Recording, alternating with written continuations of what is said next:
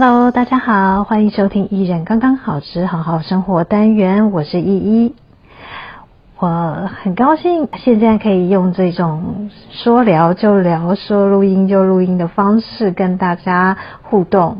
也很感谢之前有网友、有听众给我回馈，说我现在的风格跟之前很认真的写脚本比较起来，好像反而比较。嗯，听起来比较舒服，呵呵，也比较亲切一点。我很感谢大家告诉我这一个改变。我今天录音呢，很好玩哦，我又是用新的麦克风，它是领夹式的无线麦克风，这个是会之后我会用在拍摄影片上面。这是因为工作的关系，可能有这个拍片的需求，所以我就新买了这个领夹式的麦克风。它可以让受访者在移动中，或者是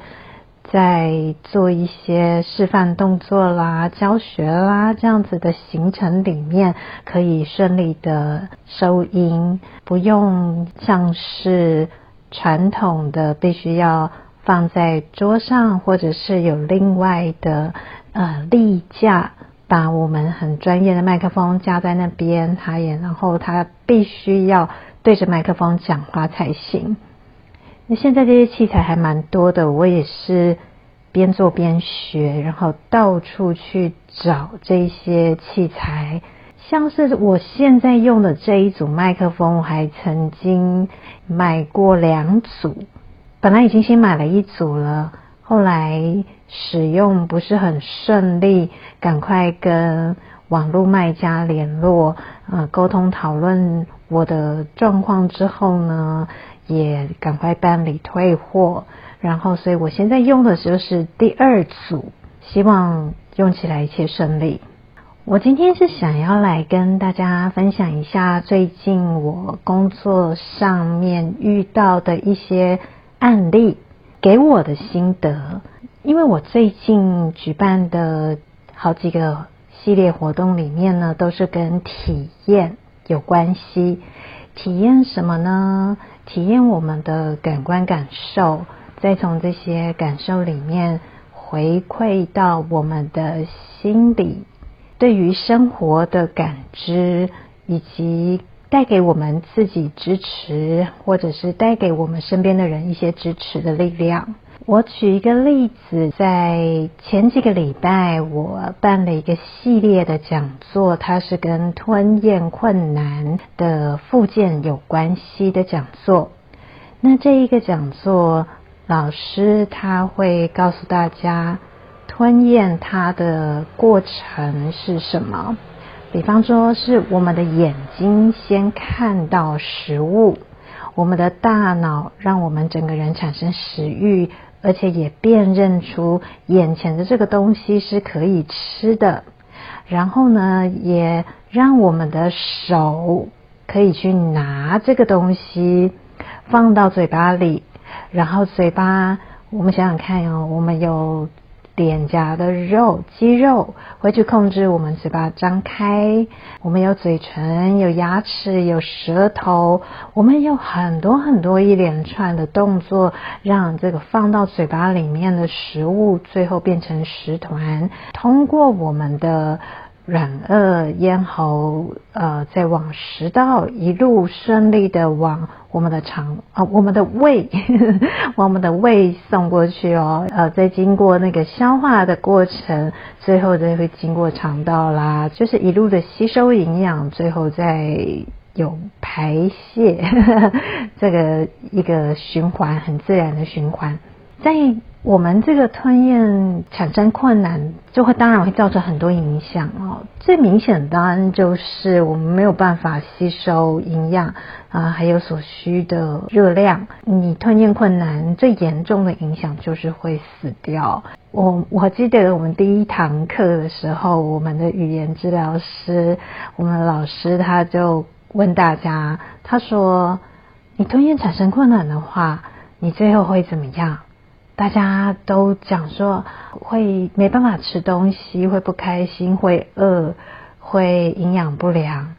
老师就说，答案是吞咽困难的话，最后会死掉。我觉得，对对对，没有错。我们刚刚讲的营养不良啦什么的，其实严重的话会导致死亡。它有这么严，它有这么严重的一个后果。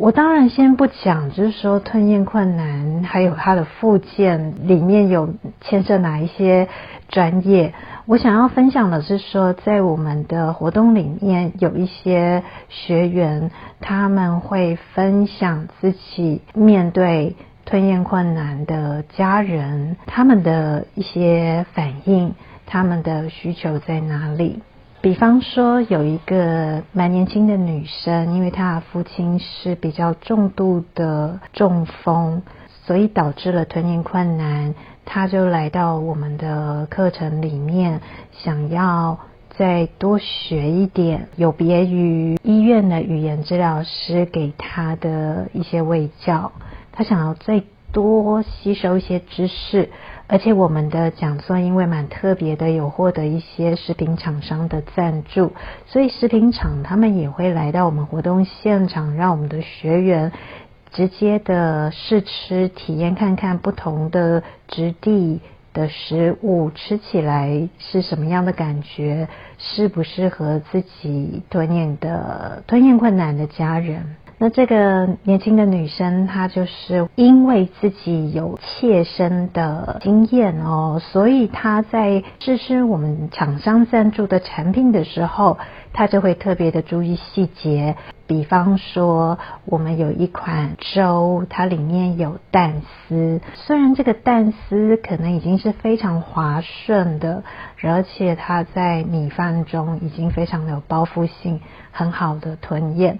那这个女生她还是会很担心，因为她会想到她的父亲的吞咽状况，她就会提出一些她的看法，提醒厂商，在这个蛋丝也还是有可能会造成吞咽困难的人，他们在吞咽的时候会有一些呛咳啊，或者是什么样的反应。那这个就是因为这个女孩子她对父亲有很细心的观察，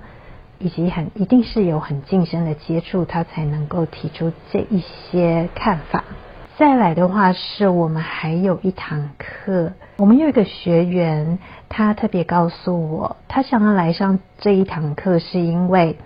他的父亲也是吞咽困难，因为年纪很大了。然后带着鼻胃管好一段时间，可是因为现在这种长照的照顾的资讯比较发达了，他们也知道使用长照二点零的资源，有请治疗师到家里来教导他的父亲怎么样可以继续练习吞咽的动作。他们都很希望父亲能够有机会把鼻胃管移除。之后顺利的还是从使用嘴巴来吃东西。他发现了一件事情，就是他的父亲很想吃，看到食物是有食欲的，不是排斥的。可是最让他困惑的是，他的父亲忘记吃东西的动作有哪一些。就像我刚才说的，我们吃吃东西第一。个动作其实是观看，看了之后，我们的大脑会告诉我，我们诶，这个食物很好吃，或是这个东西可以吃，然后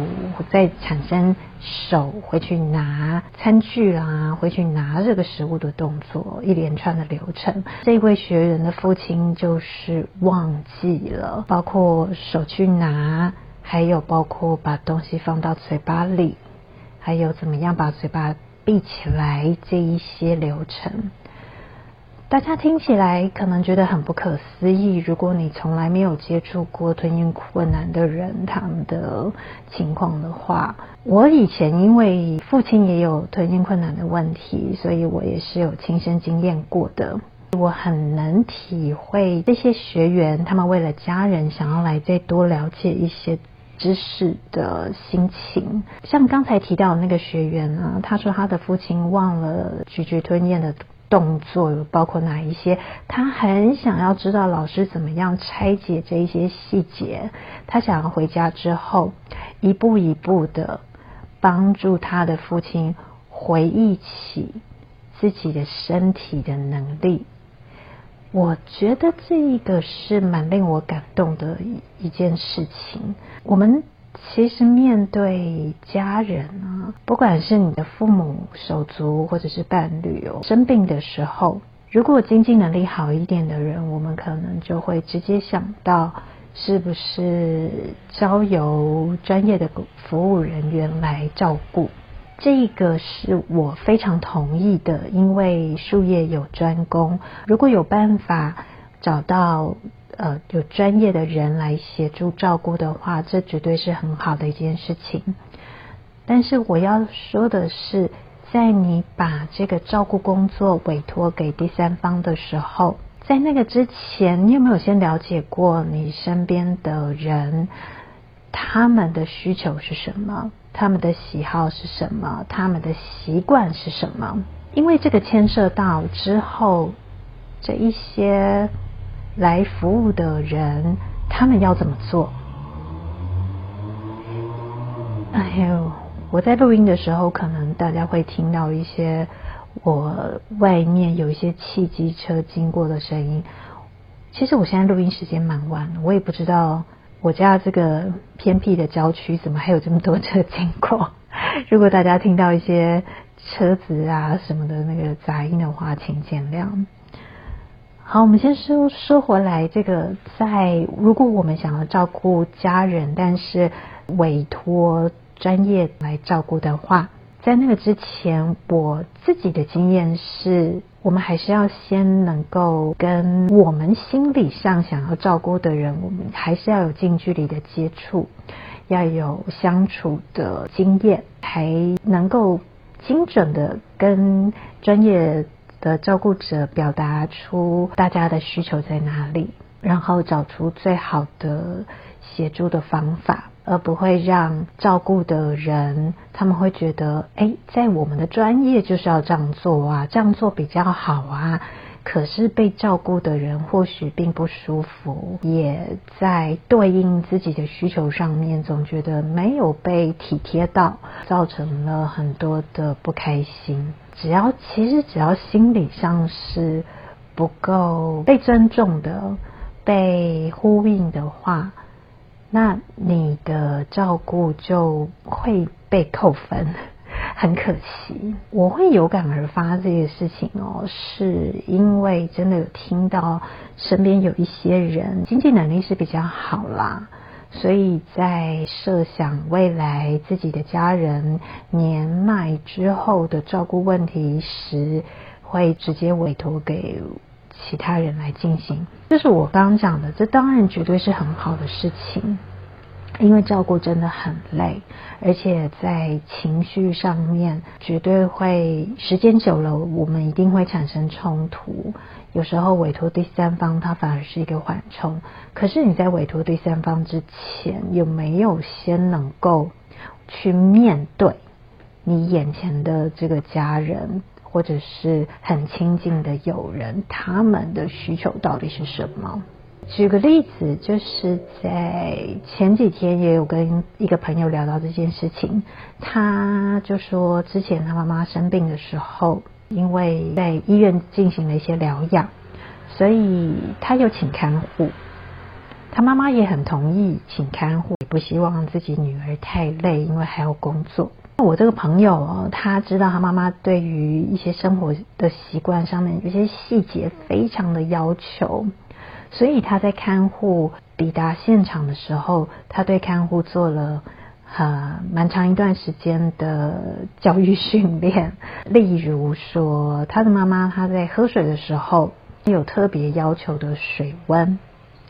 那这个水温哦，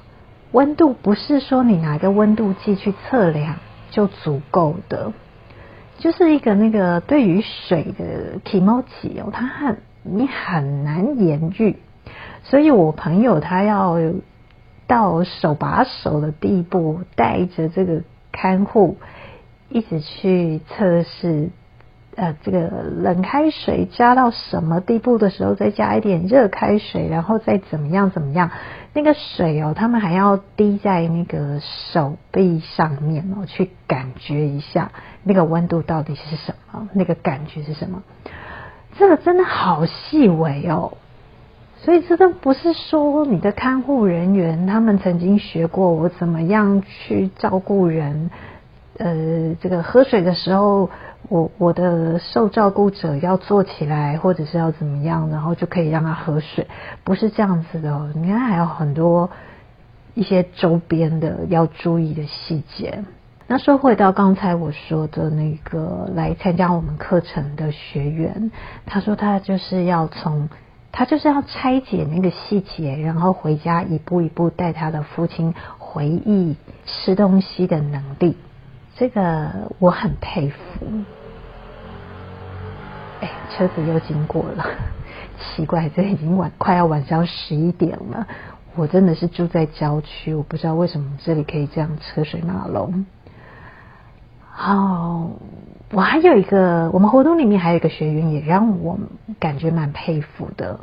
他在参加我们活动的时候，他提早到。他拖着一个有轮子的行李，然后来到我们的活动现场。他跟我说：“不好意思啊，他先到，他就先坐在位置上面等我们的活动开始，没有关系。”那我就一边做环境的整理，一边跟他聊了起来。那他是告诉我说，当天早上他才把父亲带到呃养护中心，因为。也是父母年纪大了，然后爸爸有些失智，那妈妈照顾得很辛苦。后来他们讨论后，把父亲带到养护中心，让妈妈可以休息。这种事情真的蛮常见的，因为以前我们家也发生过。他让我佩服的是什么呢？因为我们在互动的过程中，其实呃养护中心的人有也有一直来电，大概有三四通电话。呃，一直跟他反映说，第一天入住的老父亲发生了哪一些事情，然后也要请这位学员再去添购一些器材带到养护中心，包括就是因为要把他父亲的手做一些束缚，然后要去戴一个那种家长的小叮当手套，把手套起来这样子。我觉得如果换作是我的话，我的心情一定会很。有点焦虑吧，因为我人在我想要上课的活动现场，但是我的父亲在另外一个地方，听起来父亲是很不适应那个环境的。那照顾的人员又一直来电提醒要准备这个准备那个。我佩服这位学员，就是因为他很能够分辨哪些事情是此时此刻要做的。哪一些事情是他现在不可能去处理的，他就会先记下来放在一边。他可以很清楚地安置自己的情绪，安置自己的思考，所以他整个人非常的冷静。这个我很佩服，我相信他真的是有长时间的跟家人相处的经验，才可以造就他把繁琐的事情。有这么条理的整理好，那个整理也不是说事情一堆事情来了之后，他再一一件一件慢慢整理，他是已经有练就事情来了，他可以马上判断他要把这个事情放在哪里，怎么处理。照顾的问题呀，以后我们都会遇到，甚至因为现在单身独居的人多，我们也要照顾自己。不会再去期待旁边的谁来照顾你。那在这个时候，我们真的很需要培养自己有那种冷静的头脑、结构性的的思考方式，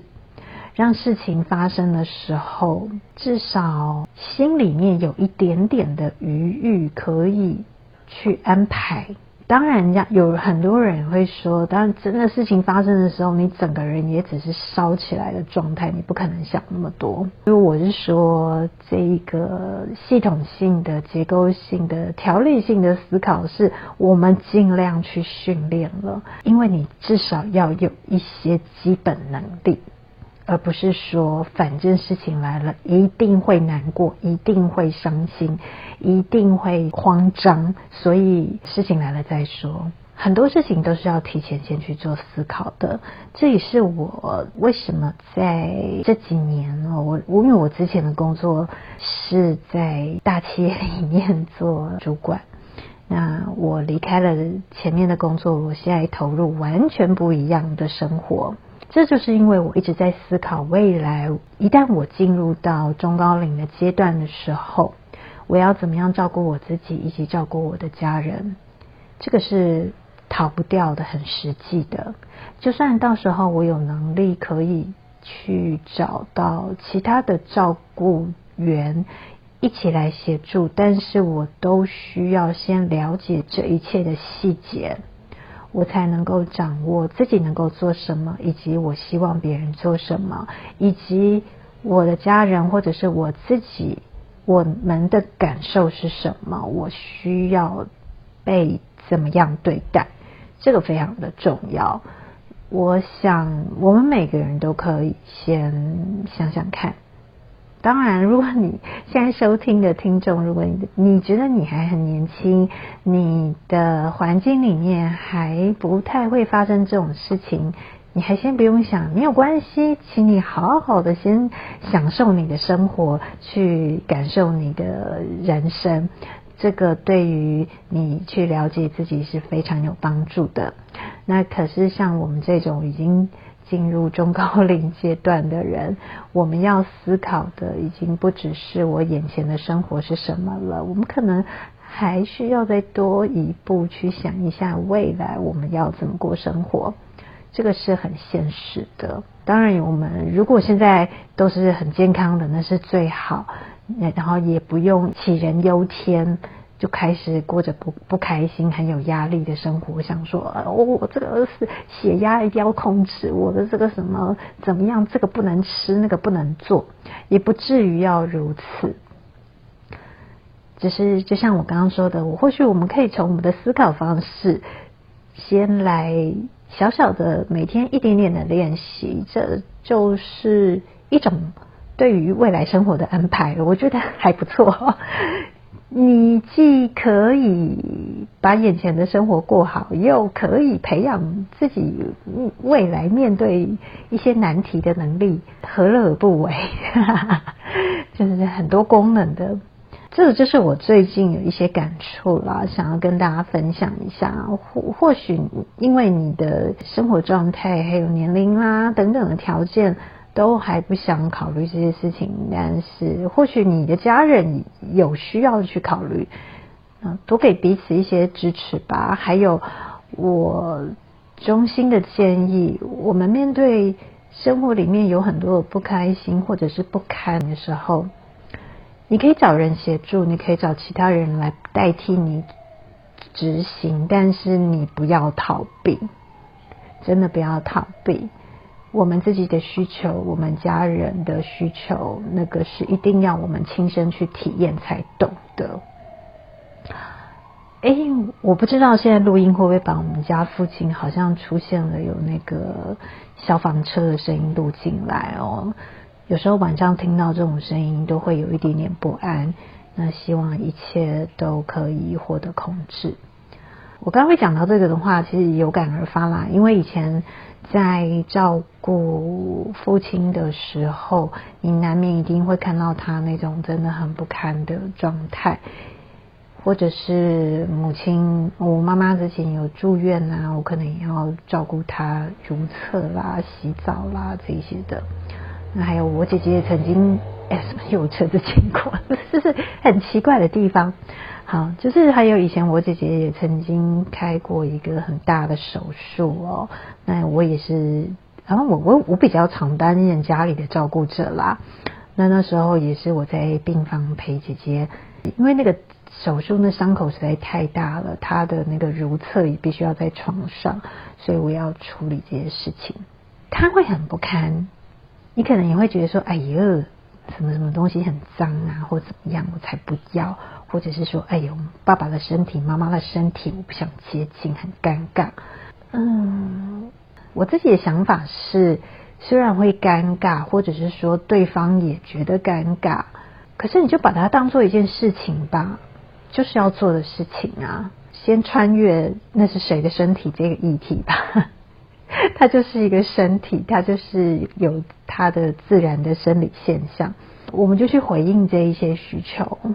因为或许我们自己也要面对我们自己的这一些需求。难道我们自己也要逃避我们那些不堪吗？当然不会啊！所以去面对，你就知道他会这个过程中会发生哪一些事情，他需要做哪一些的动作去处理。我不会觉得说这个是需要勇敢或什么的，我只是觉得就是理性面对，一件一件来。就像我刚才说的，我很佩服的那一个学员，他可以很快速的把事情区分清楚，不要让自己卡在我这个不要，那个不要，这样不行，那也不喜欢，然后到底要怎么做呢？不知道，或者是直接交给别人，整包包裹起来交给别人，这个其实会有点脱离了你，你有时候会会是先脱离了。你的周围的人，他们的感受，到最后有也有可能是脱离了我们自己的感受，就是这样子。好，我今天又是一个聊天不打草稿的状态，希望大家听得懂我的分享，也希望呢大家能够 catch 得得到我想要分享的这些心情。那面对未来的生活呢，我们每天都要学习。那我就今天先跟大家聊到这里喽，拜拜。